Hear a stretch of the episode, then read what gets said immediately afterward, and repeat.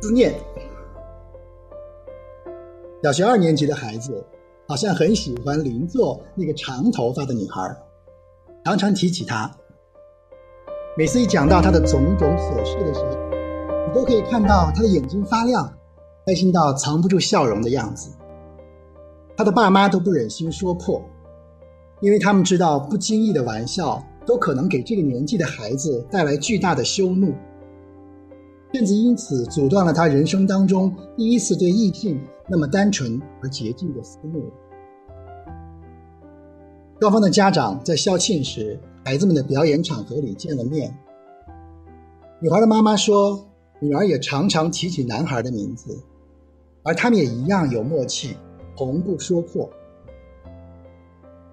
女孩的气管不好，常常感冒咳嗽。老师有一天在联络簿上写说。邻座的女生感冒了，只要她一咳嗽，男孩就皱着眉头盯着她看，问她是不是咳嗽的声音让你觉得烦呢？没想到男孩说：“不是，他咳得好辛苦啊，我好想替他咳。”老师最后写道：“我觉得好丢脸，竟然用大人这么自私的想法去污蔑一个孩子那么善良的心意。”妈妈喜欢听男孩讲那女孩子的点点滴滴，因为从他的描述里，仿佛也看到了孩子们那么自在无邪的互动。我知道为什么他写的字那么小，我写的那么大，因为他的手好小好小，小到我可以把他整个的包起来。妈妈于是想着孩子们细嫩的双手紧紧握在一起的样子，以及他们当时的笑容。他的耳朵有长毛，哎，亮晶晶的，好好玩。妈妈知道那是下午的阳光照进教室，照在女孩的身上，女孩耳轮上的汗毛逆着光线，于是清晰可见。孩子简单的描述里，其实有无比深情的凝视。三年级上学期的某一天，女孩的妈妈打电话来说，他们要移民去加拿大。我不知道孩子们会不会有遗憾。我和他妈妈说：“如果有，我会觉得好罪过。”没有想到，孩子们的反应，倒出乎他们预料之外的平淡。有一天下课后，男孩连书包也没放，就直接冲进了书房，搬下世界旅游的图册，坐在地板上翻起。爸爸问他说：“你在翻什么呀？”孩子头也不抬地说：“我在找加拿大的多伦多有什么，因为他们要搬去那里。”画册没翻几页，孩子突然大笑起来，然后跑到客厅里去抓起电话来打。拨号的时候还是忍不住一直的笑，一直的笑。然后，爸爸听见他跟电话那一端的女孩说：“你知道多伦多附近有什么吗？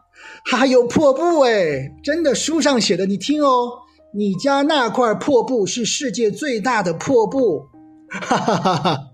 我骗你的啦。他是说尼加拉瓜瀑布是世界最大的瀑布啦。孩子们要是有遗憾、有不舍，爸妈心里有准备。他们知道唯一能做的事情叫做陪伴。后来女孩走了，男孩的日子寻常过。和那女孩相关的连接，好像只有他书桌上那张女孩的妈妈手写的英文地址。在寒假前，一个东阳温润的黄昏，放学的孩子从巴士上下来，神情和姿态都有点奇怪。他满脸通红，眼睛发亮，右手的食指和拇指好像捏着什么无形的东西，快步的跑向门口等候的爸爸。爸爸，他的头发哎！孩子一走近，就把右手朝爸爸的脸靠近，你看，是他的头发哎。这个时候，爸爸才清楚的看到孩子两指之间捏的是两三根长长的发丝。我们大扫除，椅子都要翻上来，我看到木头缝里有头发。孩子讲的既兴奋又急促，一定是他以前夹到的，你说是不是？你要留下来做纪念吗？爸爸问。孩子忽然安静下来，然后用力的、不断的摇着头。但爸爸看到他的眼睛，慢慢的冒出不知忍了多久的眼泪。他用力的抱着爸爸的腰，把脸贴在爸爸的胸口上，忘情的嚎啕大哭起来，而手指却依然紧捏着那几条正映着夕阳的余光在微风里轻轻飘动的发丝。思念，念真。